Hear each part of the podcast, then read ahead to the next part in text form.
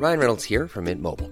With the price of just about everything going up during inflation, we thought we'd bring our prices down. So to help us, we brought in a reverse auctioneer, which is apparently a thing. Mint Mobile unlimited premium wireless. Ready to get 30, 30, bit to get 30, bit to get 20, 20, 20, bit to get 20, 20, bit to get 15, 15, 15, 15 just 15 bucks a month. So, Give it a try at mintmobile.com slash switch.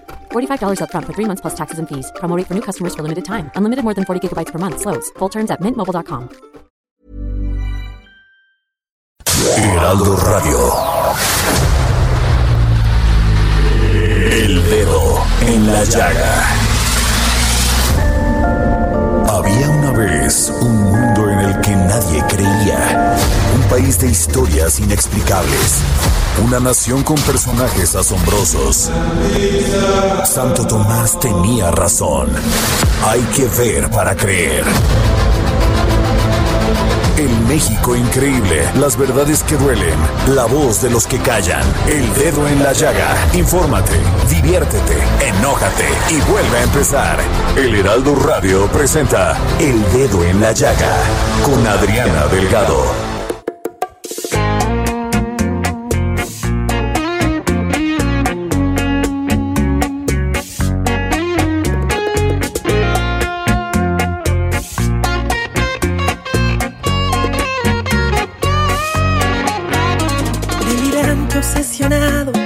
Cerebro imaginario y dosis de locura. Veo cosas absurdas. Y ya es viernes y está usted escuchando Necio del fabuloso Romeo Santos con otro igual de fabuloso Carlos Santana. Ahí se las dejo. Que viole las reglas, aunque seas ajena. Que no se me ocurra aceptarte ni un segundo. Y así iniciamos este dedo en la llaga de este viernes 9 de julio del 2021. Y déjenme decirles, la semana pasada inicié una serie de entrevistas con mujeres que van a asumir la gubernatura de su estado. Mujeres que lucharon, mujeres que ganaron, mujeres que con ahínco, pasión, esfuerzo, van a gobernar sus estados. Tuve la oportunidad de hablar con Marina del Pilar Ávila, gobernadora de Baja California. Estas entrevistas van enfocadas hacia qué van a hacer sus gobiernos para apoyar a las mujeres contra la violencia, acabar con los feminicidios y cualquier muestra de inequidad en la lucha de las mujeres, tanto laboral como humana. Vamos con esta entrevista con la gobernadora de Baja California, Marina del Pilar Ávila. Mujeres gobernando el país y poniendo el dedo en la llaga.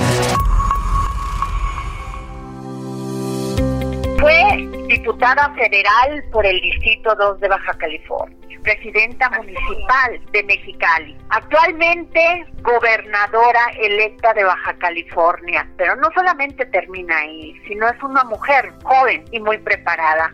También estudió eh, una maestría de Derecho Público por la Escuela de Graduados en Gobierno y Política Pública del Instituto Tecnológico de Estudios Superiores de Monterrey y la segunda también segunda maestría en Administración Pública por la Facultad de Ciencias Sociales y Políticas de la Universidad Autónoma de Baja California. O sea, Baja California está en buenas manos. Muy buenas tardes, Marina del Pilar Ávila Olmeda, gobernadora del Estado de Baja California. Adriana, qué gusto. Muy buenas tardes. A tus órdenes, feliz de saludarlos. Gracias. Gobernadora, mucho se ha hablado y no quisiera irme a una entrevista sobre lo que va a hacer su gobierno porque pues ya la hemos estado siguiendo y tenemos muy claro todos los proyectos que trae. Quiero eh, dirigirme directamente a usted con el tema de las mujeres. Y es que usted hace en una entrevista que dio para un medio nacional, hablaba sobre una situación que le pasó durante la campaña y era el tema de que usted cuando iba de gira a hacer su campaña no encontraba con quién dejar a su hija. Esa es la situación en la que muchas mujeres se encuentran actualmente en México. Y le voy a poner aquí un caso que la verdad fue terrible y sucedió en Baja California, sobre Dayana, que tenía 13 años, la violaron y la asesinaron cuando su madre salió a trabajar. Y mi pregunta viene en este sentido, gobernadora Marina del Pilar Ávila Olmedo, ¿qué va a hacer usted con el tema de las mujeres? Entiendo que tiene varios proyectos, el Escuadrón Violeta y todo esto, pero creo que esto va más allá y también va en un tema de que las mujeres entre más nos empoderamos, más los hombres justifican la agresión. Creo que no solamente se queda en qué se hace después, sino en la prevención. ¿Me podría dar su opinión? Efectivamente, Adriana. Fíjate que, bueno, como mujer, como mamá de una pequeñita, como hija de una gran mujer, como primera gobernadora de mi estado, pues evidentemente tengo un gran compromiso con las mujeres baja californianas y de mi país en general, con mis congéneres. Por supuesto que vamos a trabajar en políticas eh, enfocadas a erradicar la violencia hacia las mujeres, pero la violencia en todos los sentidos, desde la violencia económica, la violencia emocional, la violencia psicológica y por supuesto evitar llegar a la violencia física. Fíjate, Adriana, que cuando yo llegué a la presidencia municipal de Mexicali en, en, el 2019, no existía un instituto municipal de las mujeres. Imagínate que en el 2019 la capital de un estado tan importante como es Baja California, como es Mexicali, eh, no contara con un instituto municipal de las mujeres, que al final del día pues es una dependencia que se encarga de generar política en favor de las mujeres en nuestro estado y en nuestra capital. En ese sentido, a mí me tocó crear el Instituto Municipal. Creamos el programa Fuerza Rosa, que era el único programa de esta naturaleza en toda la región, un programa multiagencial que justamente está diseñado para erradicar la violencia en todos los aspectos, para romper los círculos de violencia que viven las mujeres. Y ahora como gobernadora, pues queremos multiplicar el esfuerzo que se ha venido haciendo con Fuerza Roja en Mexicali, en todo el estado, con el Escuadrón Violeta, con un eh, programa de seguridad pública, pero que además sea también de seguridad ciudadana, en donde participen organismos de la sociedad civil y en donde logremos crear centros de justicia reales para mujeres que sirvan como recursos, como albergues para mujeres que han sido violentadas en donde también eh, pues se cuente con políticas y con personas expertas en esta materia, pero como tú bien comentas, la prevención siempre será lo más importante. Al violentar a una mujer se está violentando a la familia y se violenta a la sociedad completa, a la sociedad en su conjunto. En Baja California lamentablemente tuvimos un gobernador que fue Tito Vega que decía y afirmaba que las mujeres se les mataba porque usaban minifalda y salían de noche. Eh, y esa pues era la mentalidad que se tenía en nuestro Estado sobre eh, la violencia que vivían y que sufrían las mujeres. Por eso, y estoy consciente de que tenemos un reto importante por delante, pero también oportunidades vienen hacia adelante, porque hoy no se normaliza la violencia, no se visibiliza. Las mujeres en Baja California no estamos solas y vamos a trabajar juntas por una sociedad incluyente, una sociedad igualitaria, una sociedad en donde las mujeres estemos empoderados. Uno de los grandes fracasos de, porque además así lo ha comenzado el presidente Andrés Manuel López Obrador cuando acepta que creció un 7% más los feminicidios en el país. En Baja California hasta marzo había 30 o más mujeres que habían muerto por feminicidio. Sin embargo, gobernadora, sigue esta terrible situación que se da en los ministerios públicos, porque aun cuando se hace la denuncia no hay una perspectiva de género para la investigación. Exacto. Entonces, creo que seguimos teniendo este sistema judicial muy débil ante eso y pues siguen, siguen los feminicidas sueltos efectivamente tenemos que seguir trabajando en fortalecer a nuestros poderes judiciales. No nada más en Baja California, creo que es un tema eh, nacional que se debe seguir eh, trabajando en la eh, una justicia con perspectiva de género, ¿no?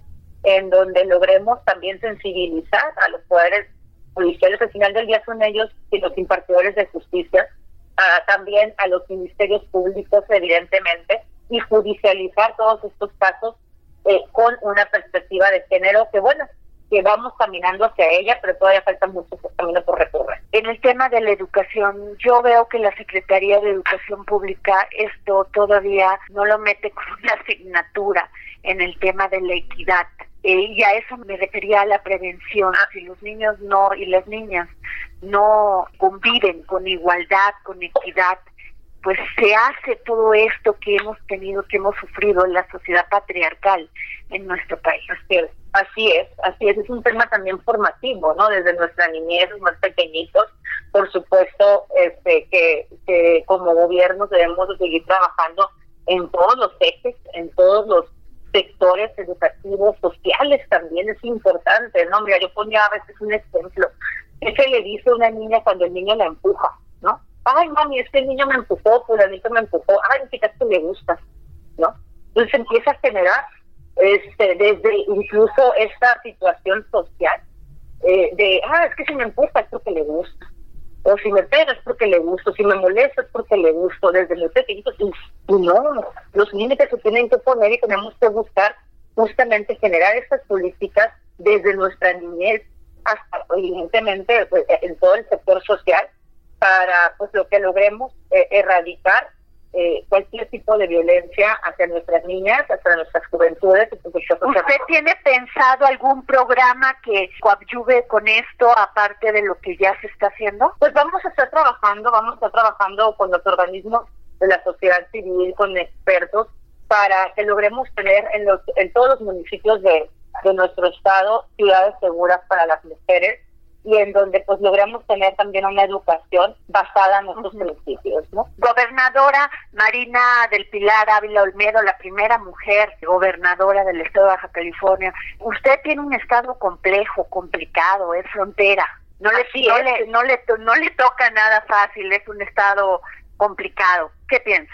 No, pues vamos a, a amo a mi estado, vamos a enfrentar los retos que tenemos. También es un estado maravilloso, es un estado próspero, de gente muy trabajadora, de personas que han venido del interior de la República, otros ya tuvimos la eh, pues la fortuna de nacer en Baja California, pero hay quienes vienen de lejos buscando mejores oportunidades y que lo han, han llegado aquí buscando mejor calidad de vida y Baja California se los ha dado. Baja California es un estado que recibe, es un estado que efectivamente tiene diversas eh, problemáticas y diversos fenómenos por el simple hecho no de estar en una frontera y la movilidad y el dinamismo que existe dentro eh, en las ciudades fronterizas pues es, es distinto a lo que se vive al interior de la República Mexicana.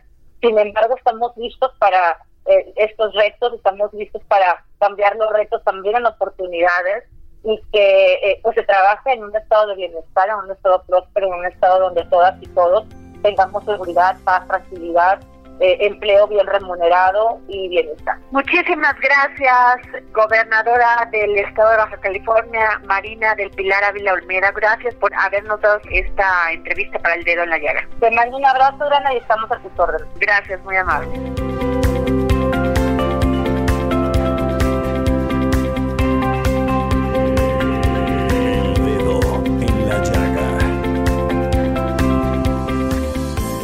Origen es destino, siempre lo digo, y no porque ese sea el destino final de alguien, sino que hay que conocer el origen para no cometer los mismos errores, para conocer cuáles son las motivaciones y las pasiones de quien hace la historia. Y les dejo la cápsula del pasado de Ignacio Anaya, que nos hablará sobre Venustiano Carranza y el embajador de España, donde se refleja la corrupción y la deshonestidad que había desde la Revolución Mexicana. Cápsulas del pasado con el historiador Ignacio Anaya.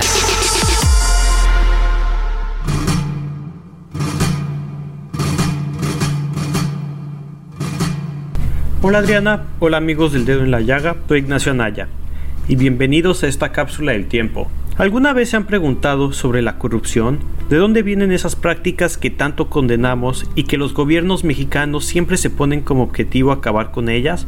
Sobre todo en México. Bueno, en esta cápsula les hablaré sobre un episodio de la Revolución Mexicana bastante interesante y de una palabra que se empezó a utilizar en aquella época llamada carranciar. Como un paréntesis, se podría decir que desde las primeras civilizaciones aparecen ya elementos que podríamos considerar corruptos. Por ejemplo, desde el antiguo Egipto encontramos ya leyes contra el soborno de jueces. Ahora bien, saltemos al México de la Revolución. Ahí surge el término de carranciar, que es sinónimo de robar. Se produjo, según se cree, ya que varios de los seguidores y funcionarios de Venustiano Carranza tenían la mala fama de engañar y robar. Cabe mencionar que el robo fue algo común entre los revolucionarios. Y de hecho, hay una historia bastante interesante en relación con ello. Según cuenta Álvaro Obregón, en ese entonces, Venustiano Carranza invitó al embajador español a una cena en el castillo de Chapultepec como agradecimiento a España por haber sido el primer país en reconocer su gobierno. En la cena estaban Álvaro Obregón y Cándido Aguilar, secretario de Relaciones Exteriores, al lado del embajador, mientras que Carranza se encontraba sentado al frente. Y bueno, están comiendo los personajes cuando de repente el embajador se da cuenta que le falta su reloj. Un reloj brillante y antiguo de bastante valor para su dueño. Lo primero que hace es mirar a Obregón, pero se da cuenta que Obregón está sentado junto a él en el lado en el que le falta el brazo. Recordemos rápidamente que Obregón había perdido el brazo tiempo atrás, por lo que no pudo ser él. Voltea hacia Cándido Aguilar, pero él tenía su mano paralizada, por lo que tampoco podía ser él. Al cabo que el embajador dice, esto no es un gobierno, es una cueva de ladrones y comienza a lamentarse. Entonces Venustiano Carranza se levanta de su silla, mira al embajador y le dice, tome usted y calle de una vez, entregándole el reloj. El embajador, asombrado, porque quien tenía su reloj estaba enfrente de él, le dice con admiración, Ah, señor presidente, por algo le dicen a usted el primer jefe, refiriéndose a la calidad moral de los personajes de su gobierno. Esta historia, más allá de su veracidad, muestra la visión que existía en ese entonces sobre distintas personalidades, y ya que además rompe con las ideas del revolucionario como un personaje épico o como un héroe. Eran personas y como todas personas tenían sus defectos e intereses personales, varios de ellos involucrados con la corrupción. Muchas gracias y hasta la próxima. Hay un viejo proverbio italiano que dice, del escuchar procede la sabiduría y del hablar el arrepentimiento. Sobre la importancia de escuchar esta tarde desde Argentina, el filósofo, escritor y pedagogo Hernán Melana. Filosofía, psicología, historias con Hernán Melana. Hola Adriana y oyentes del dedo en la llaga. Hoy quería que hablemos un poco de escuchar del acto de escuchar. Y para eso me voy a centrar en un filósofo actual que se llama Byung-Chul Han y que nos dice que en el futuro habrá una profesión que se llamará oyente y que este oyente cobrará un dinero por escuchar al otro atendiendo a lo que dice. ¿Por qué sucederá esto? Porque él dice apenas quedará nadie más que nos escuche que el oyente debido a que en nuestra sociedad actual estamos perdiendo cada vez más la capacidad de escuchar. Y él dice que esta incapacidad que estamos desarrollando está focalizada en el narcisismo, en el ego progresivo de nuestra sociedad, que no puede más que escucharse a sí mismo, es decir, que cada individuo solo puede escucharse a sí mismo y no puede escuchar al otro. Y esta profesión, llamada oyente, no será como la del psicólogo, que nos escucha para descifrar traumas, ni como la del sacerdote, que escucha para perdonar los pecados, sino que será una escucha libre en donde el oyente, este oidor, no emitirá juicios, sino que simplemente escuchará al otro. Y Byung-Chul Han lo describe como una necesidad de la sociedad moderna que se abrirá paso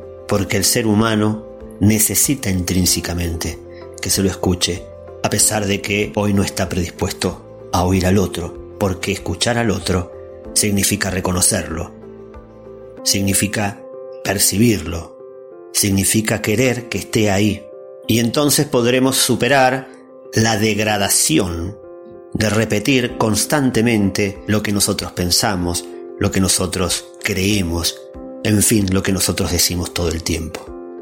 Ojalá que este filósofo se equivoque y que esta capacidad de escucha la desarrollemos libre y gratuitamente.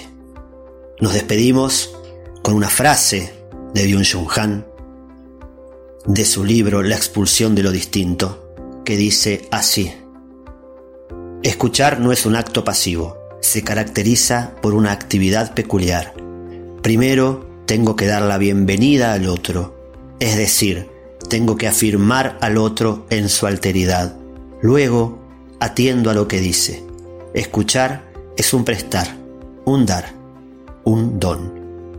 Gracias Adriana, gracias oyentes del dedo de la llaga.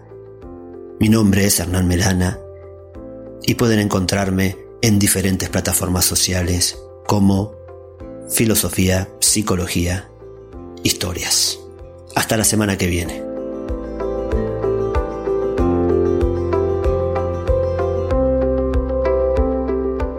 El Dedo en la Llaga, su programa favorito, es el único programa en la radio que regala libros. Nos vamos con Edson Alamilla, promotor cultural, con la novela Como si un ángel de Henry Hank. Y hay dos libros de regalo si usted me escribe a mi Twitter, arroba Adri Delgado Ruiz. Libros, libros, libros, con Exxon Alamilla. Gracias querida Adriana y vámonos con el libro de la semana. Hablemos de la novela Como si un ángel del escritor Henry Henk, editado por Periférica. Todo lo que se cuenta en estas páginas sucedió así. Todos los nombres propios son reales. No hay ficción en esta extraordinaria y conmovedora narración. Historia con minúsculas dentro de la historia con mayúsculas. 8 de abril de 1977 en Mendoza, una tranquila ciudad argentina al pie de los Andes.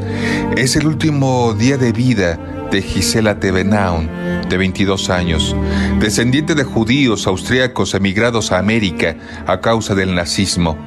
Gisela, Gisi, es buena estudiante y deportista, hermana e hija ejemplar, militante contra las injusticias que asolan a su país cifradas en parte en el golpe de Estado de 1976 Argentina. Querida Adriana y radioescuchas del dedo en la llaga, este es un texto prodigioso, sin maniqueísmo alguno.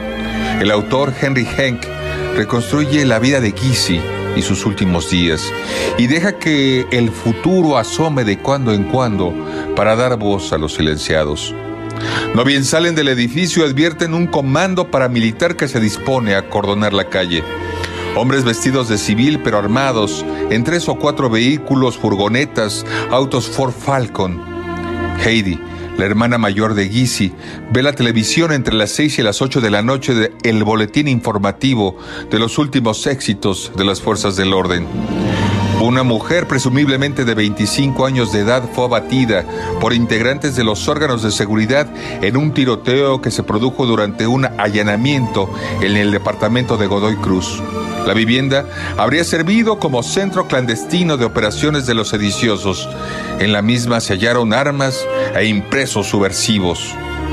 Heidi mira fijo la pantalla. Escucha la voz machacona del locutor. Se resiste a la certeza de que ese sea el apartamento donde se ocultaba Gizzy. Da aviso a sus padres. Adriana querida, dos ejemplares de esta novela a las dos primeras personas que te escriban a tu Twitter, Adri Delgado Ruiz, y dejen su nombre completo y su mail. Muchas gracias, Adriana.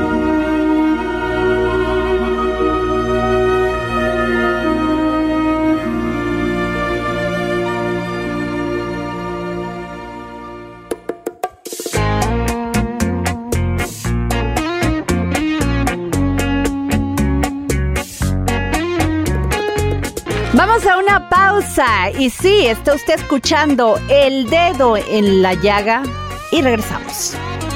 Delirante obsesionado con cerebro imaginario y dosis de locura. Veo cosas absurdas. Guárdame el secreto. En mi hombro hay un diablito que me agobia.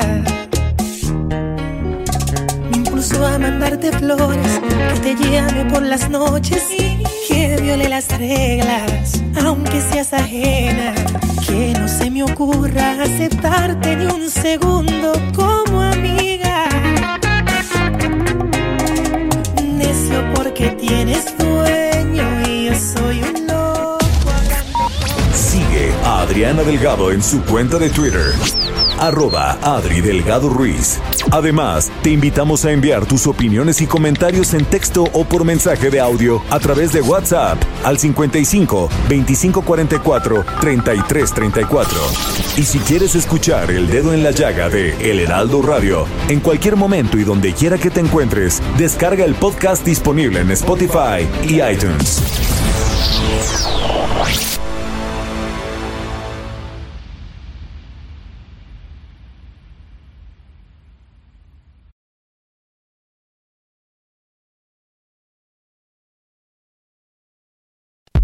Sigue a Adriana Delgado en su cuenta de Twitter en arroba Adri Delgado Ruiz. Y envíanos tus comentarios vía WhatsApp al 55 25 44 33 34 o 55 25 02 21 04.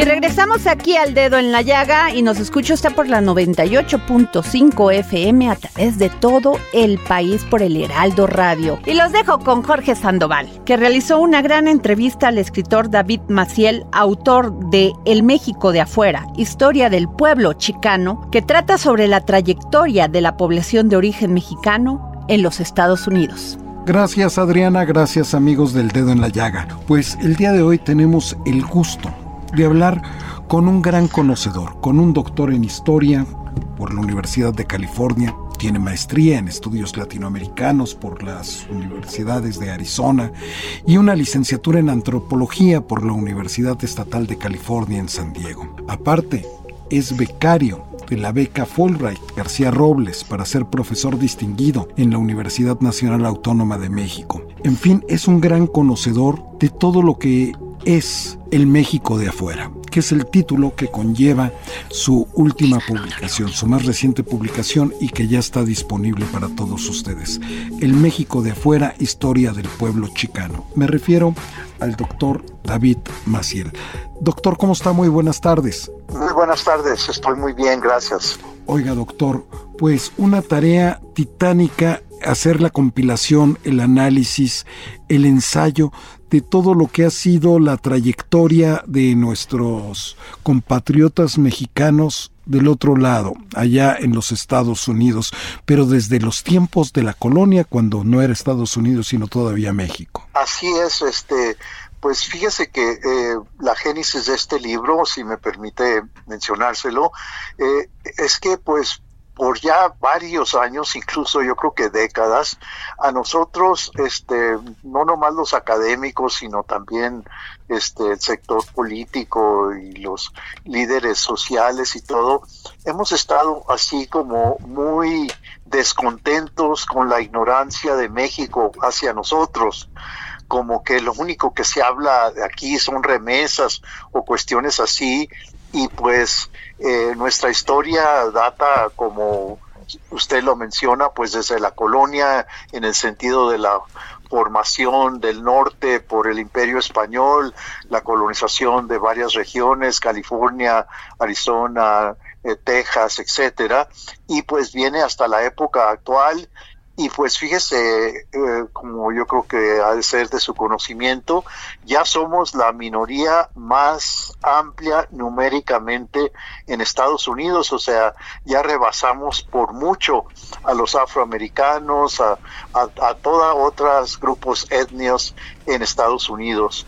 Y pues esa, tenemos una historia pues que data desde la colonia, como mencionamos, hasta la época actual y para nuestra preocupación y quizás un poco este pues tristeza, esta historia ha sido muy olvidada en México. Efectivamente, la, la, frontera, nunca mejor dicho, nos cruzó a nosotros. Pero entonces viene ahí esa parte, esa región que se empieza a incluir dentro de esta modernidad que buscaban los Estados Unidos. Tendremos el auge de, toda la, revolución industrial y que llevan a, a, este auge del imperialismo norteamericano, ¿no? Sí, ante todo la expansión, ¿no? Porque ellos sí tenían una visión muy clara de nación y que y querían en su plan de nación era pues todo el territorio de Norteamérica como está hoy.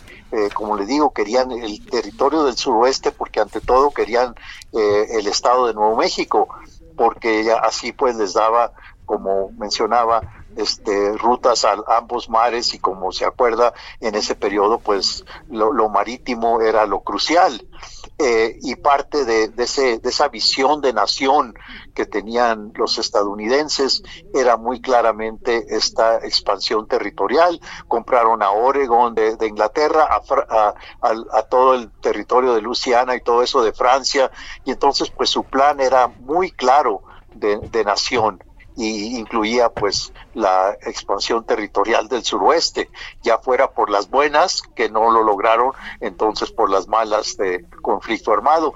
Y lo que se tiene que tomar en cuenta es que no nomás este, usurparon eh, todo este territorio mexicano, sino en ese territorio mexicano había alrededor de 110 mil eh, mexicanos que de repente, como decimos, pues cambiaron de país y de nacionalidad, los que se quedaron en lo que yo llamo precisamente el México perdido. Estamos conversando con el doctor David Maciel, él es escritor, el autor de este libro que acaba de salir, El México de afuera, Historia del Pueblo Chicano, bajo una editorial que hace un gran trabajo que es el Fondo de Cultura Económica. Pero seguimos siendo ni de aquí ni de allá. Viene entonces esta la Gran Depresión a finales de los años 20 entramos al tiempo de la posguerra y muchos mexicanos empiezan a, enrolarse este, para ir al frente de batalla en esta Segunda Guerra Mundial. Pero ah, ni aún así, aunque ya hubieran nacido de aquel lado, eran considerados totalmente ciudadanos norteamericanos. Sí, pues fíjese que aquí entra una increíble tragedia y paradójica, porque como bien dice usted, eh, uno de los sectores más patrióticos que ha habido, porque querían que se les admitiera como norteamericanos en todo sentido, y una de esas formas de probar su patriotismo, digamos, al país estadounidense era ingresar a las fuerzas militares. Lo hicieron no nomás en la Segunda Guerra Mundial, lo han hecho en todas las guerras, la Primera Guerra Mundial, la Segunda Guerra Mundial, Corea, Vietnam, etcétera. Pero fíjese la tragedia. Eh, hay espléndidos documentos, eh, memorias, autobiografías, eh, historias orales de soldados que van, pelean heroicamente, incluso el sector chicano es el sector que más medallas recibió en la Segunda Guerra Mundial de ningún otro grupo étnico. Pero fíjese nomás, póngase en los, digamos, en los zapatos de ellos, van, pelean, muchos dan la vida por su país, regresan y todavía los discriminan gruesísimamente. Ustedes se acuerdan de la película espléndida de Luis Valdés, Zutsu, ah, claro, claro, claro. latina. Trata exactamente de esa discriminación terrible de los veteranos que dan su vida, pelean, pero regresan aquí y la situación no había cambiado en lo más mínimo. Todavía había rótulos en Texas, fíjese que decía, solo se sirven a blancos y no a mexicanos o animales. Entonces se encuentran que nada había cambiado eh, eh, domésticamente, internamente, a pesar de, la valentía, del valor que ellos este, habían peleado por su país. Entonces, pues esto ha sido una, un tema recurrente. Incluso yo le diría que tenemos dos grandes temas que sobrepasan a todos los demás, que, que son como los hilos conductores de, de mi modesto libro.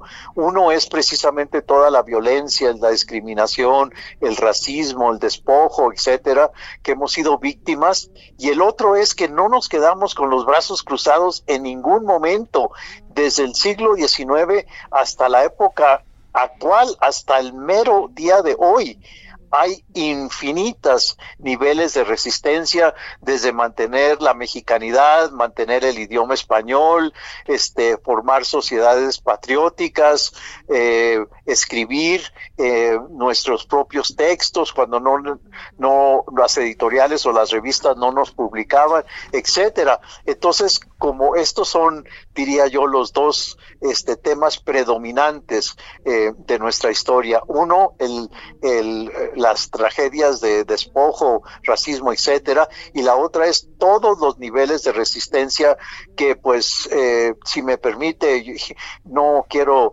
este, echarme demasiadas este, porras a mí o a mi comunidad, pero una, una historia muy heroica de nuestra parte para mantener nuestros derechos civiles, nuestras tradiciones, ante todo nuestra mexicanidad. Estamos hablando con el doctor David Maciel, él es autor del libro El México de afuera, historia del pueblo chicano. Hoy los mexicanos que están allá, para nosotros son muy importantes las remesas, pero son mucho más allá de ellas. Son mucho más importantes todo el trabajo que han hecho y todas las posiciones que han ido alcanzando tanto en la política como en la cultura, como en el deporte, como en las artes, como en la ciencia, doctor. ¿Dónde nos encontramos ahorita los mexicanos que estamos allá? Pues ya fíjese que es otra comunidad, como usted bien señala, que ya estamos, no nomás en, no hay región de Estados Unidos que no sea este representada por población de origen mexicano desde Nueva York hasta San Francisco y todo en medio. Eso por un lado, nuestro crecimiento demográfico es, es sustancial y somos la minoría eh, que está creciendo más numéricamente uh, cerca de la asiática y somos los dos grupos étnicos que estamos en auge demográfico. Pero no nomás son los números, porque los números no siempre eh, eh, se transfieren a poder, pero fíjese, ya tenemos políticos este, de primerísima, como usted señala, tenemos gente en la cultura, gente en la vida social, gente empresarial y es otra cosa y ya estamos cambiando del diario el perfil de la nación estadounidense. Pues muy importante la lectura del México de afuera, historia del pueblo chicano, para que podamos entender, como tú bien dices, Adriana, origen es destino, pero necesitamos comprender el origen y toda la trayectoria. Doctor David Maciel, muchísimas gracias por haber aceptado esta entrevista.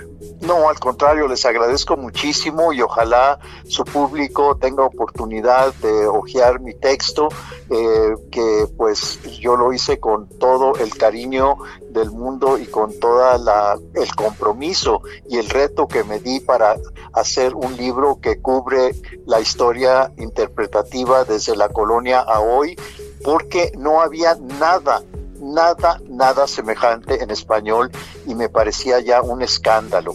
Muchísimas gracias, doctor David Maciel. No, muchas gracias a ustedes. Regresamos contigo, Adriana.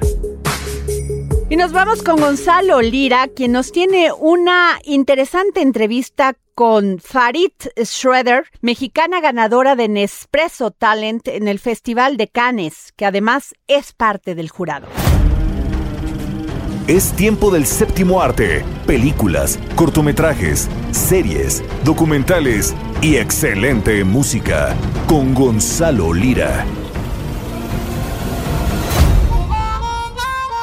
Hola, ¿qué tal Adri y toda la gente que nos escucha como cada semana en El Dedo en la Llaga? Yo soy Gonzalo Lira, me encuentran en redes como arroba gonis, G-O-N YZ. Y esta semana les traigo un par de proyectos muy interesantes. La primera es la noticia de la mexicana Farideh Schroeder, una directora bastante joven que esta vez se encuentra en el Festival Internacional de Cine de Cannes, allá en Francia.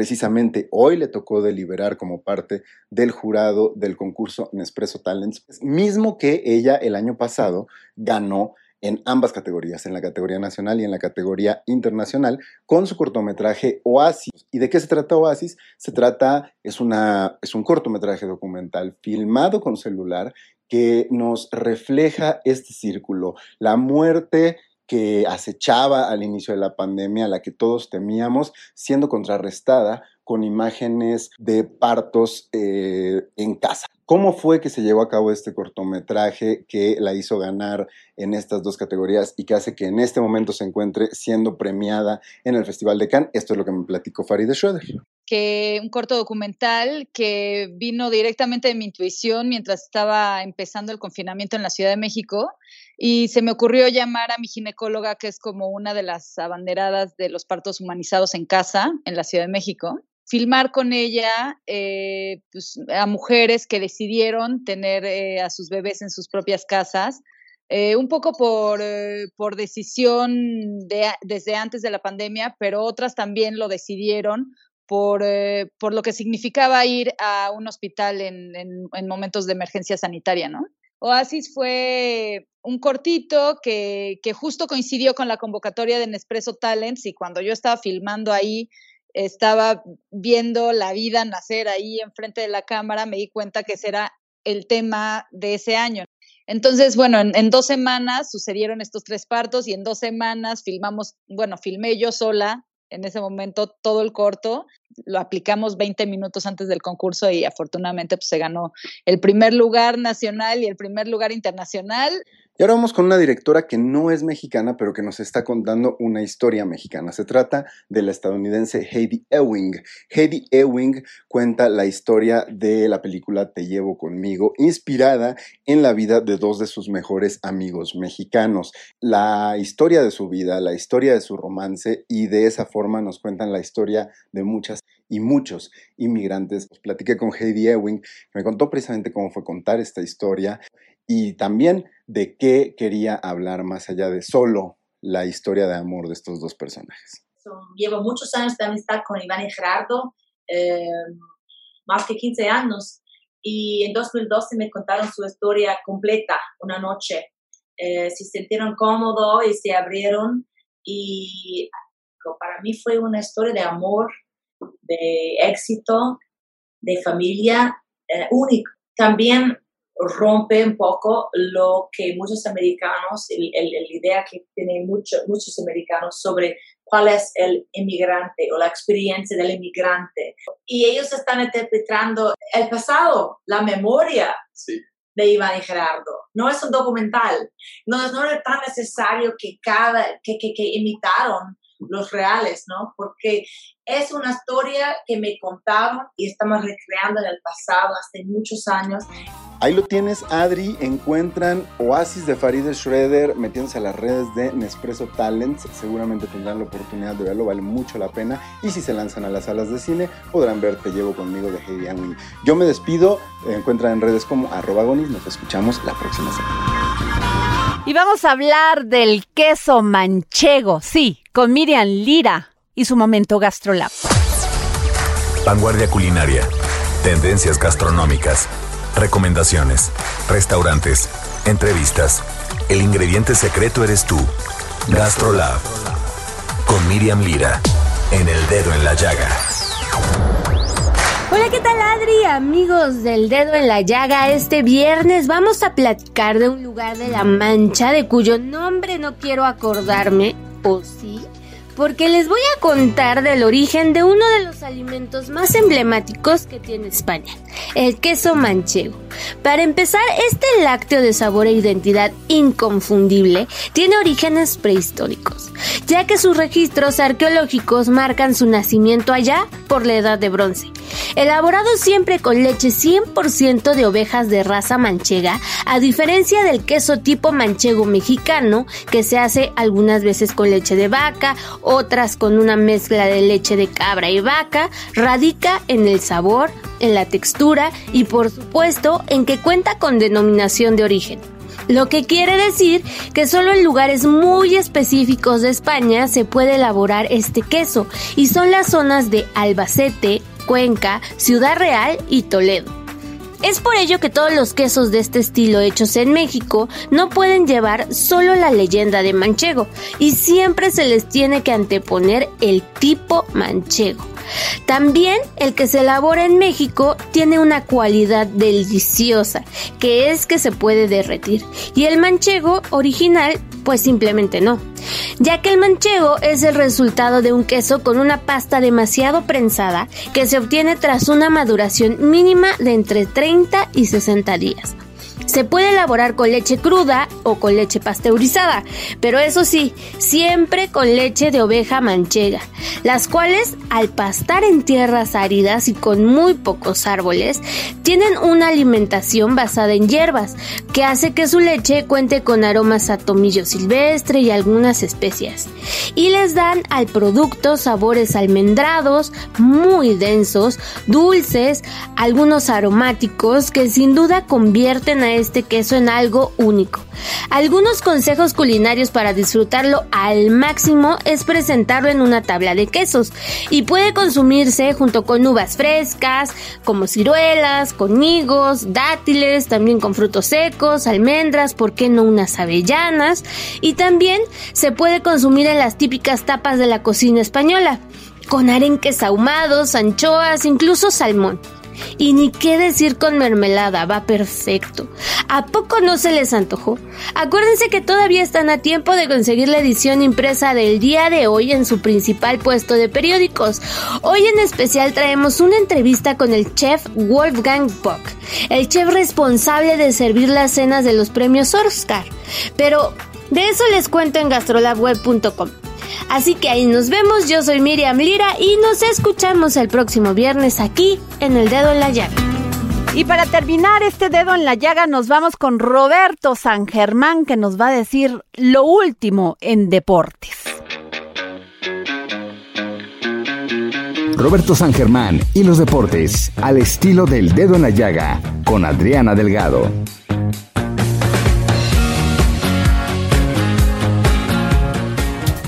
¿Qué tal Adriana? Buenas tardes y buenas tardes a toda la gente que nos sintoniza. Pues empecemos con los Juegos Olímpicos de Tokio porque como tú sabes, esto de la pandemia ha estado bien, bien complicado y es que el día de ayer se dio a conocer que los Juegos Olímpicos de Tokio 2020 se van a realizar sin la presencia de espectadores en las tribunas, informó Tamayo Marukawa, ministra para la máxima justa deportiva. Esto ante el alza de casos positivos de COVID-19 en el área metropolitana de la capital japonesa. Luego de una reunión entre los representantes del comité organizador Seiko Hashimoto, los comités olímpicos con Thomas Bach y el paralímpico con Andrew Parsons, internacionales y de las autoridades de Tokio, Yuriko Koike, gobernador de la capital y del gobierno de Japón, en los últimos días el número de contagios ha aumentado de forma escandalosa, 896 nuevos el jueves, superando así las cifras registradas la semana pasada, por lo que el ministro japonés Yoshihide Suga declaró un nuevo estado de emergencia. Esta disposición de las autoridades niponas se mantendrá hasta el próximo 22 de agosto. Para entonces, los Juegos Olímpicos ya habrían finalizado, por lo que no se contará ni con público local en las competencias.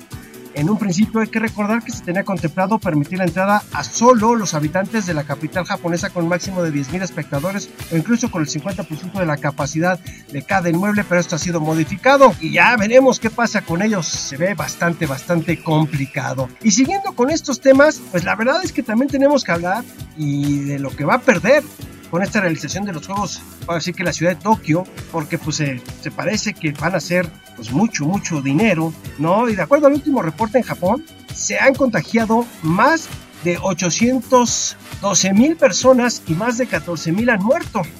¿Cuánto dinero se perdería si se cancelaran los Juegos Olímpicos? Pues 12 mil millones de dólares según un estudio que realizó Toshihiro Nahama, economista del Instituto de Investigación de Vida Daiichi. Se espera que este magno evento deportivo sea visto por 3 mil millones de personas. Comcast simplemente pagó 4.400 millones de dólares para que la cadena NBC transmita las competencias para los Estados Unidos y así varias otras corporaciones. Entonces es un dineral. Por eso, por eso no los cancelaron.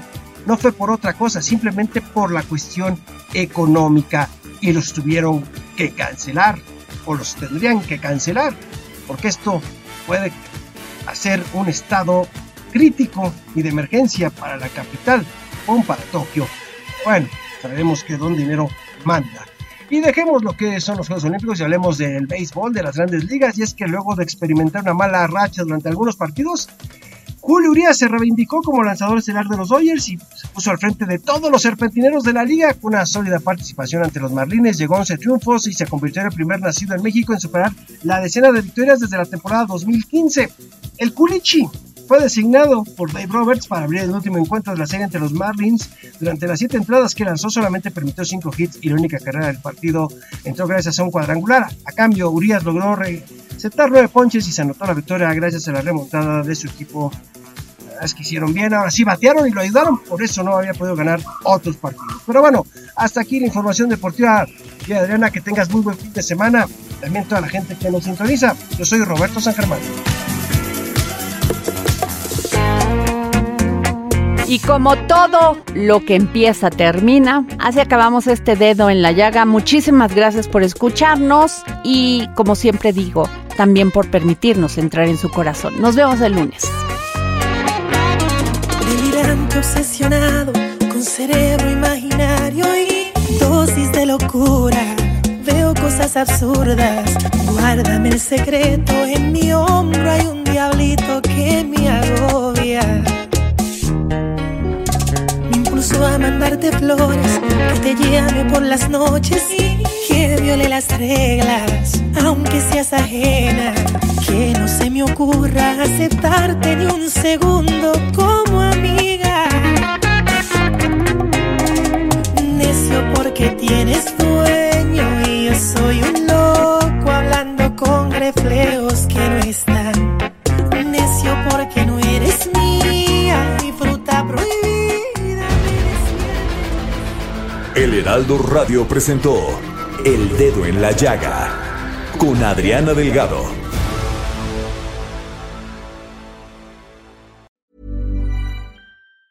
Planning for your next trip? Elevate your travel style with Quince. Quince has all the jet setting essentials you'll want for your next getaway, like European linen, premium luggage options, buttery soft Italian leather bags, and so much more. And it's all priced at 50 to 80% less than similar brands. Plus, Quince only works with factories that use safe and ethical manufacturing practices. Pack your bags with high-quality essentials you'll be wearing for vacations to come with Quince. Go to quince.com slash trip for free shipping and 365-day returns.